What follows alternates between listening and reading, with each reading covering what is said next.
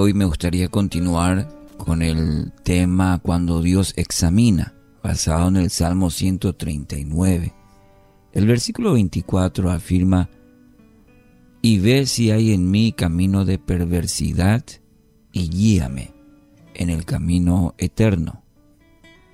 En esta declaración que continuamos reflexionando, el salmista, con una oración poderosa para aquel que quiere ser un verdadero triunfador en esta vida.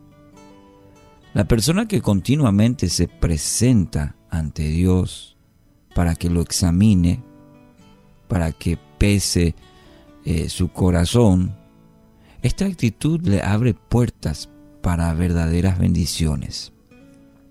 Como reflexionábamos el día de ayer, el que Dios examine el corazón y presentarnos delante de Dios, esta es una actitud muy, muy importante en la vida del creyente. Jeremías capítulo 17, versículo 10 afirma, Yo Jehová que escudriño la mente, que pruebo el corazón para dar a cada uno según su camino, según el fruto de sus obras. Entonces, es Dios quien conoce eh, lo más profundo de nuestro corazón. Y muchas veces no somos del todo sinceros. Y creo que hasta inclusive intentamos engañar a Dios por lo que hay en el corazón, en lo profundo. Pero en realidad lo que hacemos es engañarnos a nosotros mismos. Porque Dios conoce, dice su palabra, a unas intenciones del corazón. Lo más profundo, lo más íntimo, todo lo que se guarda ahí, Dios conoce.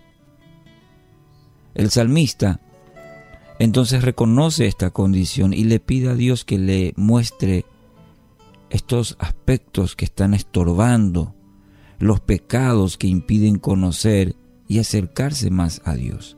Y esto es lo que debemos tomar, considerar en nuestra vida si queremos crecer, si queremos madurar, si queremos tener el éxito a la manera de Dios. Que nos muestre esas áreas en nuestra vida que no permiten los pecados que estorban, que impiden conocer y acercarnos a ese Dios, a ese Padre. Porque eso es lo que hace el pecado, enseguece, coloca una venda en los ojos y produce una ceguera espiritual. En esa condición pues estábamos. Y a través de Jesucristo, la consecuencia del pecado, y Dios mediante Jesucristo nos permite nuevamente sacar esa venda. Y solo cuando reconocemos esa condición, aquello que nos aleja de Dios, a consecuencia del pecado, Él puede guiarnos a sus propósitos, que son buenos y perfectos, dice. Proverbios 28:13. Quien encubre su pecado jamás prospera.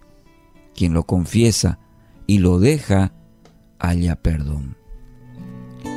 El no reconocer nuestros errores, el pecado, porque el el pecado significa eso, errar el blanco. Y el, no reconocer eso nos lleva a, a camino de perdición. Porque solo no vamos a poder, solo usted no va a poder. El que confiesa y deja, se aparta, recibe la misericordia de Dios, recibe su perdón. Y como aquel hijo eh, el padre del hijo pródigo lo recibe con amor, con los brazos abiertos y le devuelve su identidad, hijo amado. Lo mismo hace Dios con en nuestra vida. Para aquel que confiesa, para aquel que se aparta, recibe la misericordia de Dios, recibe su perdón. El plan de Dios es eterno. Usted puede trazar su vida de acuerdo a todo lo maravilloso que Él preparó para usted.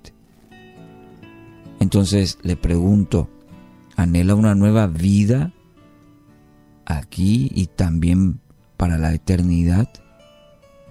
Si es así, querido oyente,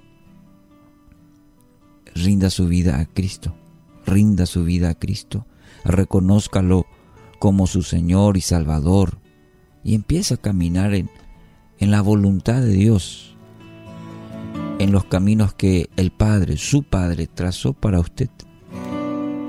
Pero para ello debe rendir su vida a Dios, reconocer su pecado, apartarse, que es al arrepentimiento, cambiar y empezar a caminar en la nueva vida que Cristo hoy le ofrece.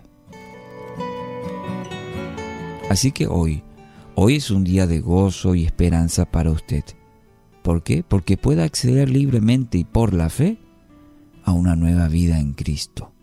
Un Dios tan cercano que va a caminar con usted todos los días. Así que hoy pueda decir, Señor, hoy me rindo completamente a ti.